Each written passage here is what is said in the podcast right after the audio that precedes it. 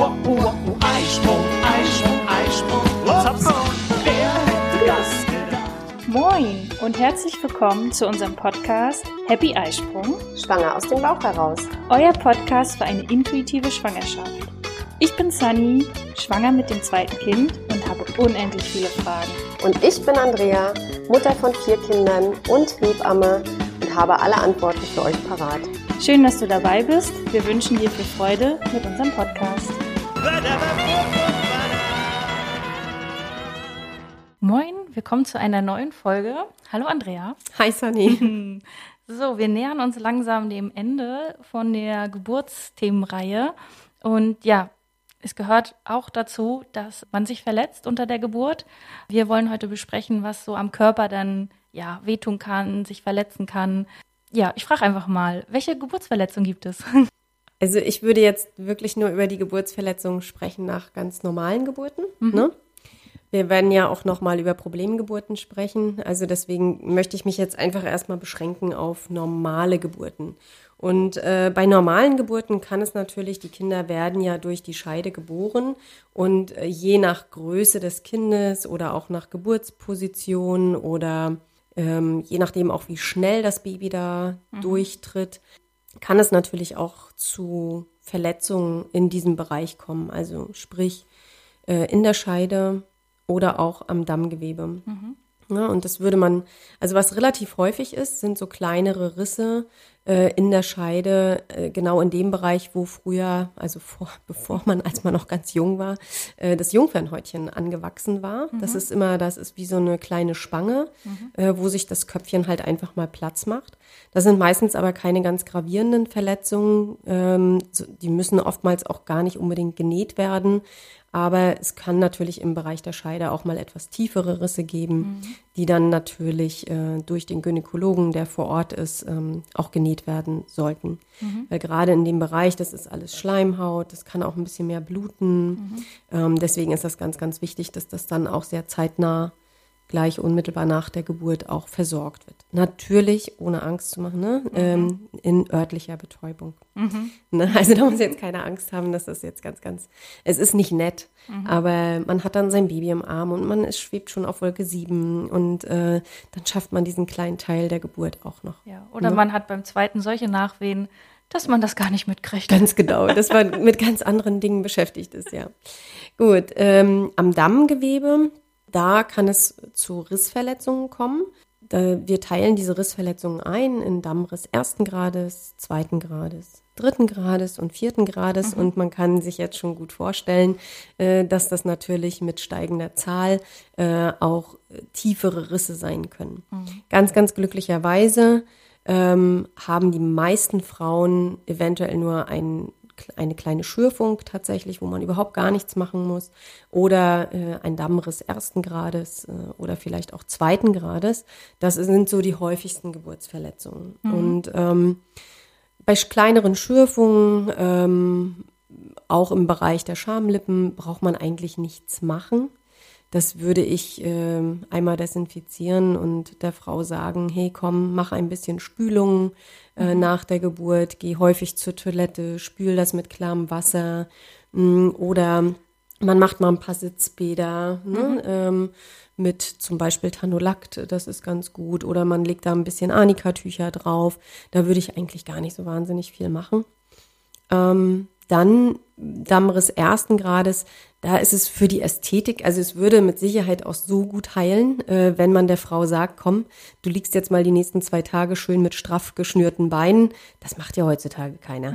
Also deswegen ist es manchmal für die Ästhetik schöner, wenn man äh, das, die, das Gewebe einfach ähm, gut zusammenlegt und da ein oder zwei Stiche macht, damit es besser und ordentlicher heilt und die Frauen natürlich auch im Nachgang keine gravierenden Probleme haben beim, ja, beim Verkehr. Ne, das ist ja auch immer noch mal wichtig. Man muss ja auch weiterdenken. Ne? Das kann man dann quasi unter Schönheits-OP verbuchen. Ja, ja, so ungefähr. ich weiß, dass die Frauen manchmal sagen, oh nee, bitte, bitte nicht nähen. Ähm, aber ich finde es, also manchmal, da denke ich auch, ey komm, das liegt so gut aneinander, man würde das jetzt nicht sehen. Und wenn man der Frau sagt, hey komm, du musst jetzt nicht unbedingt in, ne, manchmal bluten diese Risse auch nicht. Man muss sich das ungefähr so vorstellen, als wenn du dir mit einem Messer beim Brotschneiden etwas tiefer in den Finger geschnitten hast. Dann legt die Haut ja auch gut zusammen und es hört nach einer kurzen Zeit auch auf zu bluten. Mm, Und da läuft man ja auch nicht in die Chirurgie und äh, lässt das nähen. Ne? Also so, so kann man sich das ungefähr vorstellen. Aber manchmal, wenn das Gewebe nicht so gut aneinander liegt, dann ist es ja wie eine kleine Schönheits-OP. Wenn es ein bisschen weiter einreißt, also ähm, wenn auch natürlich ein bisschen Muskulatur mit einreißt, nicht nur so ein bisschen Haut, dann ist es ein Dammriss zweiten Grades. Und da ähm, ist es einfach doch für die Wundversorgung schon wichtig, die bluten auch, wenn man das vernünftig und ordentlich näht. Ja, das finde ich ganz, ganz wichtig. Ähm, ja, dann, äh, also bei diesen Rissverletzungen, wenn da, gerade wenn da eine Naht ist, dann ist es immer gut, ja, Sitzbäder machen, schön spülen, so einen kleinen Plastikbecher sich an die Toilette stellen, häufig die Vorlagen wechseln, ne, wirklich auch darauf achten, dass die, dass die Binden, die man benutzt, nicht noch mit irgendwelchen Zusätzen drin sind.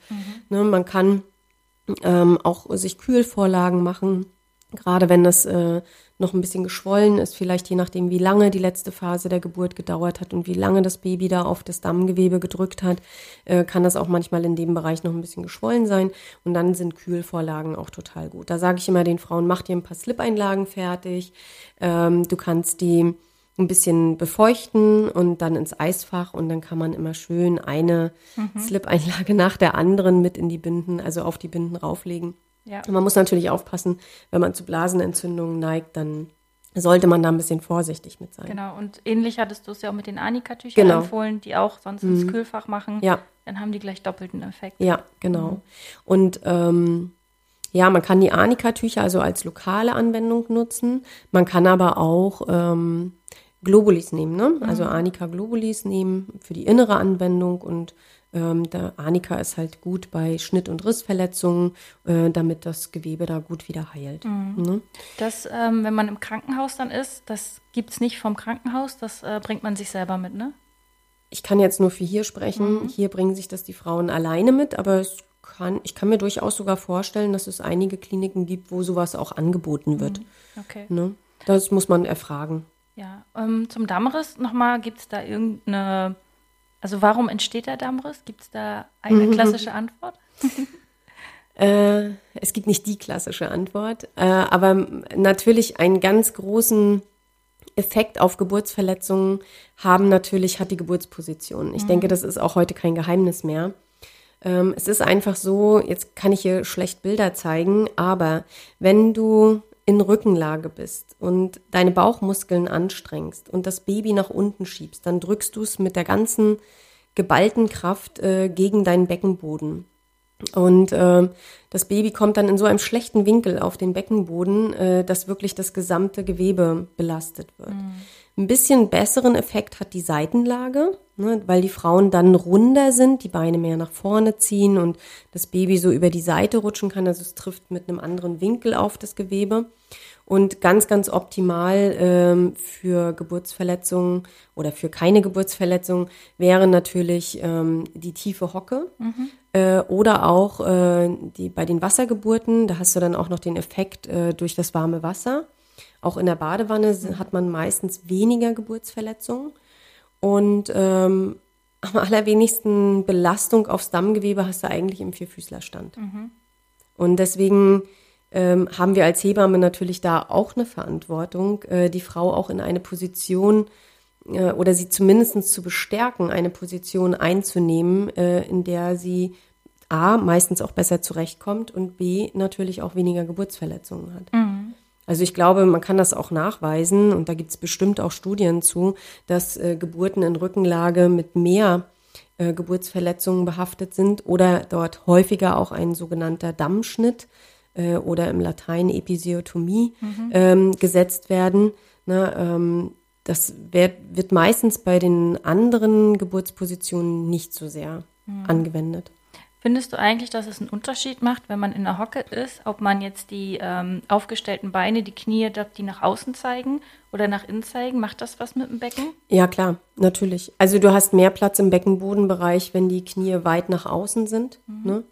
Deswegen erinnere ich dich an unsere mhm. Sportkurse. Ich nehme das immer sehr ernst. Ich dehne das sehr, dass die Frauen da einfach auch viel, viel Platz im Becken haben. Genau. Ne? Das kann man präventiv machen, ja. äh, schon in den Schwangerschaftskursen, ja. also Sportkursen. Und dann gibt es ja noch ein paar andere Sachen, die man vorher machen kann, um ja. das Dammgewebe ein bisschen weicher genau. zu machen. Also man kann das Gewebe gut vorbereiten, das empfehle ich den Müttern ganz, ganz unbedingt. Und zwar ähm, könnte man eben solche sogenannten Heublumensitzbäder machen oder man ähm, ja, kann diese Dammmassage machen und das ist auch nachweislich so. Also mhm. ich habe mal einen Vortrag gehört, weiß jetzt leider nicht mehr wer, aber der, mm, das war ein Doktor aus einem Beckenbodenzentrum und der auch gesagt hat, also es ist wirklich nachweislich so, dass man das Gewebe besser stimulieren kann, es kann sich besser dehnen, wenn das in der Schwangerschaft gut massiert wird. Mhm. Ne? Und ähm, es geht gar nicht darum, dass man da schon, es gibt auch da ganz irre Sachen, dass man da so Ballons einsetzt mhm. und schon so aufpustet. Darum geht's gar nicht. Also es geht äh, nicht darum, das Gewebe vorher so extrem zu dehnen. Das ist ja auch unter der Geburt nicht so. Das ist ja nur ein kurzer Moment, mhm. wo das Baby dort durchtritt, wo das Gewebe einmal Platz machen muss. Mm, aber es geht eben um die Durchblutung, die man gut anregen kann äh, durch diese regelmäßigen Dammmassagen mhm. oder durch die Heublumensitzbäder. Ja. Und das reicht. Und vielleicht die Datteln, wer daran glaubt. Die Datteln machen aber nichts am Beckenboden. Also die, die öffnen eher den Muttermund. Ah, ja. äh, aber der Beckenboden, wobei da kann man wieder, da kommen wir, das ist eine sehr schöne Überleitung. ähm, die Datteln wären wiederum gut, um die Frau vielleicht zu schützen vor solchen sogenannten Cervixrissen. Die Cervix ist das, was man nachher unter der Geburt auch Muttermund nennt. Das ist bekannter für die Frauen, weil das ja immer kontrolliert wird und der Muttermund ist jetzt so und der Muttermund ist jetzt so. Äh, ich glaube, viele Frauen wissen gar nicht so mhm. richtig, wo der Muttermund ist. Ähm, und wir im Latein sagen dazu Cervix. Und wenn zum Beispiel schon zu früh mitgedrückt wird oder wenn der, wenn der Muttermund sehr, sehr straff ist äh, oder sich zu schnell äh, öffnet, wenn das Kind da schon so doll gegendrückt oder der sehr geschwollen ist, ähm, dann kann der auch einreißen. Und das sind fiese Risse. Mhm. Die tun der Frau zwar nicht weh, aber, also weil es innerlich ist, das spürt man nicht so sehr, aber man kann über diese Risse recht viel Blut verlieren. Mhm. Und meistens lassen die sich auch wirklich schlecht nähen, ähm, weil das ja wirklich tief innen ist. Äh, und deswegen gibt es, ist es nicht selten, dass die Frauen dann tatsächlich sogar nochmal in Narkose gelegt werden müssen, damit man diese Risse auch gut nähen kann. Mhm. Aber ohne Angst zu machen. Auch da kann man natürlich präventiv wirken, indem man zum Beispiel eben diese Datteln isst oder ähm, indem man den Himbeerblättertee trinkt. Ähm, ja, das wären so, oder Akupunktur zum Beispiel nutzt oder mhm. wahrscheinlich auch aus der Aromatherapie ähm, da einige Dinge nutzen kann, äh, dass man da eben zum einen schön entspannt ist, das bringt immer was, dann öffnet sich der Muttermund einfach besser, ist weicher ähm, und zum anderen ist das Gewebe einfach ein bisschen besser. Mhm. Ne? Also da kann man das zum Beispiel auch schon mal ganz gut umgehen. Ne? Ja, genau, dann haben wir das. Äh, dann haben wir so diese ganzen am, am weichen Gewebe, diese ganzen Verletzungen. Bei den Dammrissen müssen wir vielleicht ergänzend noch sagen, es gibt noch einen Dammriss dritten Grades. Ähm, da ist wirklich das, der gesamte Damm durchgerissen und auch der Schließmuskel angerissen. Mhm. Das, ähm, ja, und dann gibt's noch ein Grad schlimmer. Äh, da ist der gesamte Schließmuskel ähm, komplett durchgerissen. Aber das sind wirklich absolut Seltenheiten. Mhm. Und leider schützt uns da auch, das wird immer gerne vermutet und gerne auch ähm, unter der Ärzteschaft so propagiert, ähm, ja, dann hätte ja die Hebamme einen Dammschnitt machen müssen. Meistens sind solche schlimmen Rissverletzungen in Kombination mit einem Schnitt. Mhm. Mm, und da muss man aber sagen, ähm, dass diese solche Rissverletzungen oder, oder Schnittverletzungen werden wirklich dann auch in Narkose genäht, wenn das so schlimm ist. Mhm. Was ich sagen kann aus der Wochenbettbetreuung, dass die meisten Frauen wirklich unheimlich gute Wundheilungen haben. Mhm. Also ähm, ich glaube, das hat jede Hebamme schon mal mitgemacht, so schlimmere Rissverletzungen. Ähm, man fühlt sich da auch wirklich nicht gut als Hebamme, das muss man ganz klar sagen, weil man hat irgendwie, auch wenn man nichts dafür kann, Schuldgefühle, weil man denkt, oh Gott, die arme Frau. Mhm. Aber ich bin dann immer beruhigt, äh, wenn ich sehe, ey, das heilt so super. Da ist natürlich durch unsere Hormone in im Wochenbett, durch diese massiv gute Durchblutung und wenn man dann der Frau auch noch ein paar Pflegetipps gibt, äh, dann heilt das wirklich super, super gut. Und für diese Frauen ist aber ganz, ganz, ganz wichtig, dass sie hinterher gut ihren Beckenboden trainieren, mhm. dass sie einfach im Alter keine Beschwerden haben. Mhm. Und manchmal muss man Glück haben, dass die Hebamme gerade ein Wundergerät mit einem Laser äh, dabei so, hat, ja. der dann auch genau. äh, Wunder vollbringen kann. Ja, Laser, äh, diese Lasertechnik, die kann auch äh, gut, guten Heilung, eine gute Heilung machen. Ne? Mhm. mhm. Ja. Ähm, eine kurze Frage, weil ich das, weil vielleicht auch die Frage kommt, kann man den Dammriss ähm, auch ähm, ja, provozieren, indem man falsch presst? Ähm, nee, also die Frau hat es weniger unter Kontrolle. Mhm. Ich glaube, wir müssen uns da als Hebammen manchmal an die Nase fassen. Also ich bin ja, ähm, ich denke, eher eine Hebamme, die sehr zurückhaltend arbeitet. Und es gibt so neue Ansätze, auch in der Geburtshilfe. Also wir Hebammen lernen einen sogenannten Dammschutz, ja, wo man das Gewebe halten soll. Aber neuere Ansätze zeigen eigentlich, es ist egal, ob wo man da seine Hände hat. Äh, man muss die Geschwindigkeit des Kindes regulieren. Ja, also das sind dann so Feinheiten von Hebammen. Also, mhm. ja, und sie beeinflusst natürlich die Verletzung, indem sie es gibt ja durchaus immer noch Hebammen, die Frauen in eine Geburtsposition bringen, in der die Frau eigentlich gar nicht will. Mhm. Also ich kenne dazu keine Zahlen, aber ich würde behaupten, dass äh, immer noch ein Großteil der Geburten in Deutschland in Rückenlage stattfinden. Mhm. Und ähm, also zumindest weiß ich es aus den Gesprächen mit den Frauen. Ja. Und äh, du weißt es auch, du hast auch viel Kontakt zu Frauen. Äh, und wenn du dann fragst, ja, und wie ist denn das Baby geboren, dann wird immer gesagt, ja, manchmal äh, oder oft wird dann gesagt, dass, ja, da hat mich die Hebamme kurz vorher noch unbedingt auf den Rücken gedreht. Mhm. Ja, und ähm, das wiederum beeinflusst extrem ähm, die Geburtsverletzung. Ja, ich glaube auch das Angebot, so wie man das ähm, von dir kennt, man hat den Wunsch, in die Wanne zu gehen. Okay, mhm. geh erstmal in die Wanne und dann merkst du, okay, es ist vielleicht nicht das Richtige für die letzte Phase, dann komm mal auf den Hocker oder geh mal mhm. auf den Ball. Ich glaube, diese Angebote zu machen, je nach Phase des, der Geburt, mhm. ist bei dir schon, also ich kann ja nur, ich habe ja keinen Vergleich, aber aus mhm. den Gesprächen, wie du sagtest, mit anderen Schwangeren, höre ich das sehr, sehr selten, dass ähm, diese Angebote kommen zum Positionswechsel. Ich musste aber meine Kollegen in der Klinik in Schutz nehmen. Also äh, du kannst es manchmal nicht leisten. Hm. Wenn du, wie das derzeit in Deutschland üblich ist, Du hast, die meisten Hebammen haben zwei oder drei oder vier Frauen unter der Geburt mhm. gleichzeitig zu betreuen. Und ganz ehrlich, eine Frau, die du in die Badewanne setzt zum Kind kriegen, du kannst da nicht ständig weglaufen. Mhm. Also, ne, oder wenn die auf dem Gebärhocker sitzt, die hat einen höheren Betreuungsaufwand. Mhm. Ich glaube, auch das ist ein Grund, ja. warum viele Frauen einfach irgendwo ins Bett gelegt werden und mhm. dort liegen. Mhm. Ja, du musst einfach ein bisschen mehr bei der Frau sein, wenn du sie in andere Positionen bringst. Und ich, da glaube ich, müssen wir an der Geburtspolitik einiges ändern, mm, dass da wieder ein bisschen Entlastung in die Kreissäle kommt. Ich arbeite jetzt Gott sei Dank in einem Luxus, mhm. muss ich wirklich sagen, und für mich ist es der absolute Luxus, ähm, dass ich Beleghebamme bin. Mhm. Auch wenn es an anderer Stelle, wenn man jetzt die Finanzen anguckt, nicht so der absolute Luxus ist, aber mhm.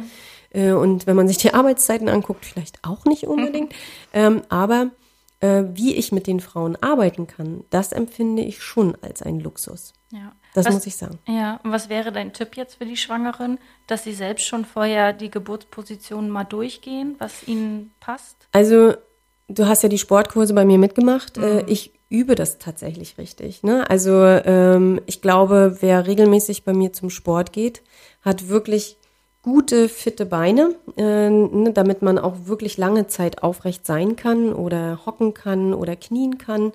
Ich dehne sehr viel, gerade so im Bereich des Beckens. Äh, ich habe da ja einen guten Mentor. hallo Bertolt. hallo Bertolt. Und ähm, äh, ja, wo man immer auch noch mal ein paar Tipps mitnimmt und ähm, wo man einfach mehr Platz auch ins Becken kriegt was natürlich wiederum auch einen positiven Einfluss äh, auf die Muskulatur hat, auch auf die Beckenbodenmuskulatur. Und wenn die Frau in ihrem Tempo Kind kriegen darf, dann geht in der Regel auch weniger kaputt. Ja, an der Stelle können wir ja auch nochmal auf die Folge mit Berthold. Äh, Berthold Martens ist Osteopath und Heilpraktiker. Ähm, mit ihm haben wir auch eine Folge aufgenommen, ganz speziell mal zum Thema Beckenboden, wo man auch mal ähm, ja, erfährt, was denn der was denn der Kiefer mit dem Beckenboden zu tun hat. Ja. Also das kann man sicherlich auch präventiv ähm, sich mal anhören und dann auch mal schauen, ob man das bei sich selber so spürt. Ja.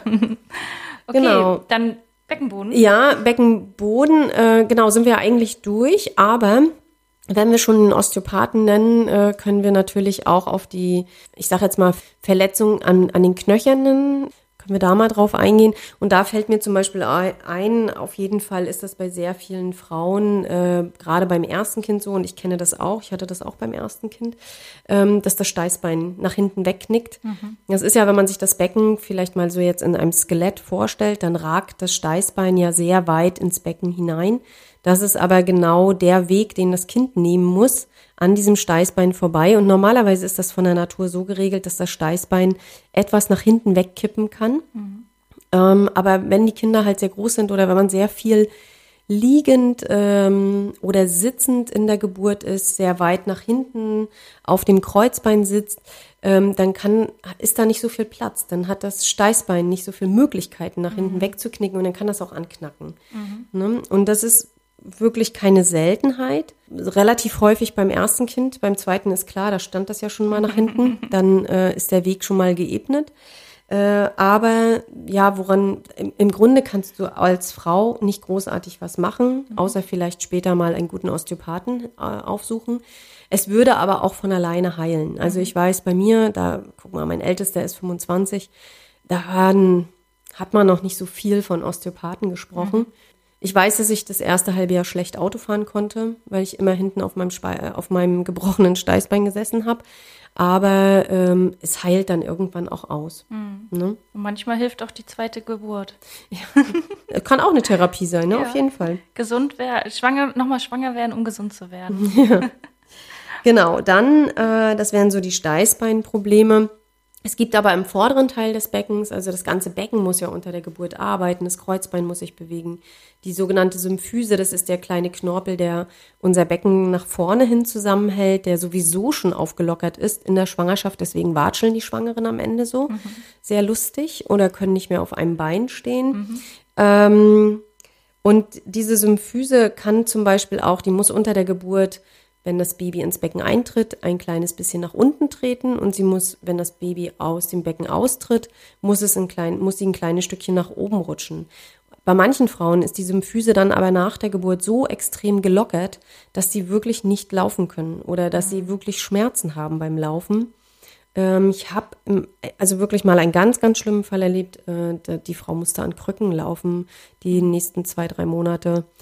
Und äh, da hilft im Grunde nur schonen, dann auch nochmal einen Osteopathen aufsuchen, stützen, also das Becken stützen nach vorne, dass das ein bisschen mehr Halt und mehr Stabilität hat.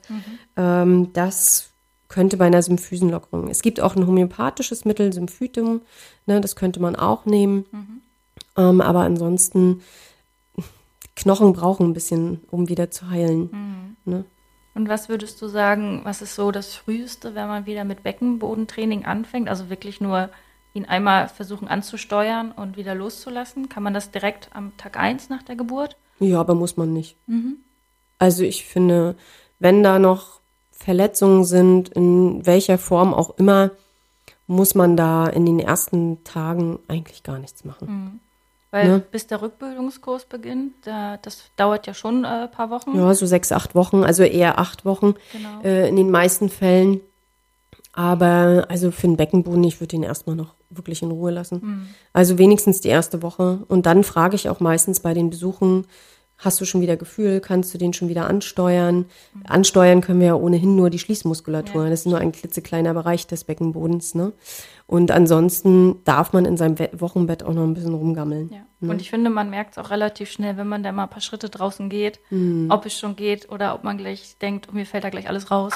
Ja, das und du merkst es aber auch in deinem Becken, ne? Also auch wenn wir jetzt so bei den knöchernen Anteilen bleiben, äh, du hast ja auch, manchmal haben die Frauen wirklich noch Beschwerden, auch auf den Beckenkämmen oder auch im Kreuzbeinbereich. Ähm, ich meine, da knackt und knirscht das überall dann noch. Das höre ich meistens bei der Rückbildung, äh, bei bestimmten Übungen, dass da die Becken knacken. Mm, Da ist natürlich, man darf das auch nicht unterschätzen, da ist so ein riesen Baby durch, ja. Also die haben halt große Köpfe heutzutage und ähm, die machen sich halt einfach mal Platz, ne? Ja. Was Genau. man vielleicht hier noch, ähm, dass, dass man sich nicht wundert, also wenn man zum Osteopathen geht, sind ja auch einige, die dann auch wirklich an einem rumracken und drücken und so. Das ist natürlich während der, der Stillzeit ähm, oder auch unter der Schwangerschaft natürlich immer alles ein bisschen mit Vorbehalt, ne? Wegen Hm. dem ganzen Prolaktin, was man ja. Also man sollte sowieso nur zu einem Osteopathen gehen, der sich wirklich auch an Schwangere, das machen auch nicht alle. Genau. Also an Schwangere und auch an Wöchnerinnen ähm, oder Frauen frisch nach einer Geburt, da traut sich auch nicht jeder ran. Also das sollte man vorher auch ein bisschen abfragen. Ja. Was auch sehr, sehr häufig ist, was ich dann immer in der Rückbildungsgymnastik mitbekomme, dass mir ganz, ganz viele Frauen sagen, dass sie noch Probleme im unteren Rücken haben und häufig äh, gerade die Frauen, mh, die unter der Geburt, äh, wenn es lange Geburten waren oder so eine Periduralanästhesie hatten, die haben lange noch Probleme an der Einstichstelle. Und das PDA meinst du? Genau, die PDA. Und da muss man ja durch die Wirbelkörper durchstechen und ähm, im, im Bereich des unteren Rückens. Ähm, und da sagen ganz, ganz viele Frauen, dass sie noch sehr lange, also manche wirklich bis zu einem halben Jahr, noch äh, gravierende Schwierigkeiten oder immer wieder Rückenschmerzen haben an dieser Einstichstelle. Das wird einem leider auch vorher nicht so wirklich erzählt. Ähm, Zumindest sind die Frauen immer sehr, sehr überrascht, wenn man dann äh, sagt, nö, nö, das ist normal. Also so ein halbes Jahr kann das gut noch, kann das Gewebe da gereizt sein. Aber auch da könnte, denke ich, ein guter Osteopath helfen. Auf jeden Aber Fall. gut zu wissen, dass mal gehört zu haben, dass man da nicht äh, auch gleich denkt, oh Gott, wieso tut Jetzt das mein ganzer Rücken kaputt. Ja, ja, richtig. Ja. Ja, also ansonsten, es gibt den Muskelkater deines Lebens. yep. Ne?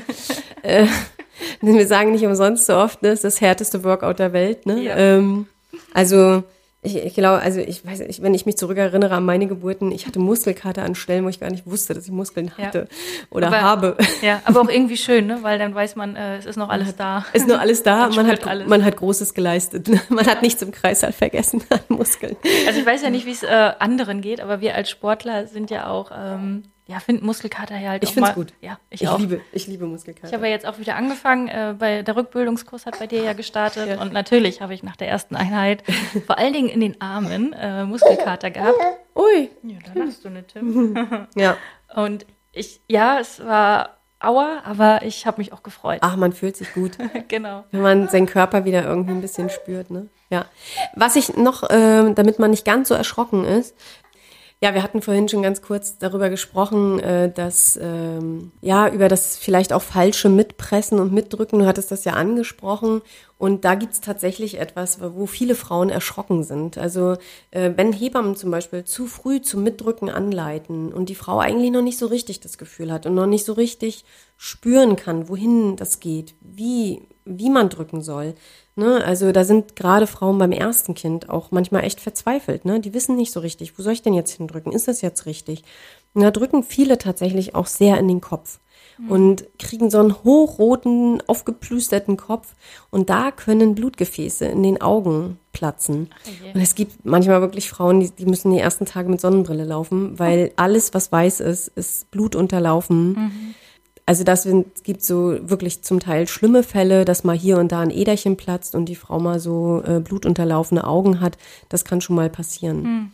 Okay. Aber das ist häufig dann wirklich falsch gedrückt. Ne? Also man darf nicht in den Kopf drücken. Man muss seine Bauchmuskeln benutzen und das Baby nach unten schieben. Oder naja, in einigen Kursen wird auch gelehrt, man soll es rauspusten. Äh, Du hast nun auch zwei Kinder gekriegt. Ich weiß nicht, ob du es rausgepustet? Nee, hast du auch nicht, ne? Also Nee. irgendwann kommt auch der Drang. Ja. Man will. Und wenn das Baby das Signal gibt und, und nach unten schiebt, dann will man dem auch helfen. Genau. Und dann schiebt man das Baby automatisch mit. Das macht der Körper von alleine. Ja. Aber wenn man eben zu früh drückt, dann hat man noch nicht dieses Gefühl. Ja. Und dann kann es sein, dass man in den Kopf drückt. Ja, also ich finde da auch, auch wenn man ähm, das allererste Mal eine Geburt hat, wirklich darauf zu vertrauen, dein Körper gibt dir das Signal, Ja, ah, jetzt muss Fall. ich mit, Ja. mitdrücken oder mitpressen, wie auch immer man das nennt. Äh, ne? Mitschieben, wie auch immer. Also Mit ich, ja, mit Pusten. ähm, die Begrifflichkeiten sind völlig egal, Genau. aber äh, dieses Signal kommt vom Körper und man kann irgendwann nicht mehr anders. Man drückt Genau. dann einfach, man hilft dem Kind, da rauszukommen. Genau, und da wirklich auch bei sich zu bleiben. Und wenn die Hebamme im Kreiser vielleicht sagt, so jetzt könnten sie schon wirklich bei sich zu schauen, okay, bin ich jetzt wirklich schon soweit? Ist es das, was äh, Sunny und Andrea gesagt haben? Es ist auch manchmal, ähm, dass du als Hebamme denkst, jo, der Weg ist frei, wenn du willst, kannst du mitdrücken. Ähm, manchmal sind die Frauen noch nicht so weit. Denn den, die halten es wirklich innerlich noch zurück. Und irgendwann kommt so der Punkt, wo die, ne, wo du als Hebamme sagst, ja, dann dauert's halt noch, dann ist es so, ne, dann warten wir noch ein bisschen. Und dann äh, kommt so der Punkt, wo viele Frauen sagen, nee, jetzt will ich es auch fertig haben. Genau. Ich will es jetzt raus haben. Und jetzt dann, und dann schalt, schalten die um und, äh, und drücken dann auch. War Ja. das nicht bei dir auch so? Jetzt bei Tim? Hast du nicht auch da, als er aus der Wanne gekommen ist, hast du nicht auch gesagt, ja, jetzt, nee, ich will es jetzt raus haben, ich will es jetzt auch fertig haben, ne? Ja, da war es ja schon, ich glaube, zwei Wehen noch und dann war er ja, da. In- Ja, aber dieser, dieser Moment, der, wo, wo man als Frau im, im Kopf nochmal einen Schalter umlegt und sagt, nee, jetzt will ich es fertig haben. Jetzt ich komm will schon. es jetzt. genau, ist auch tatsächlich recht häufig ein Satz. Jetzt komm schon.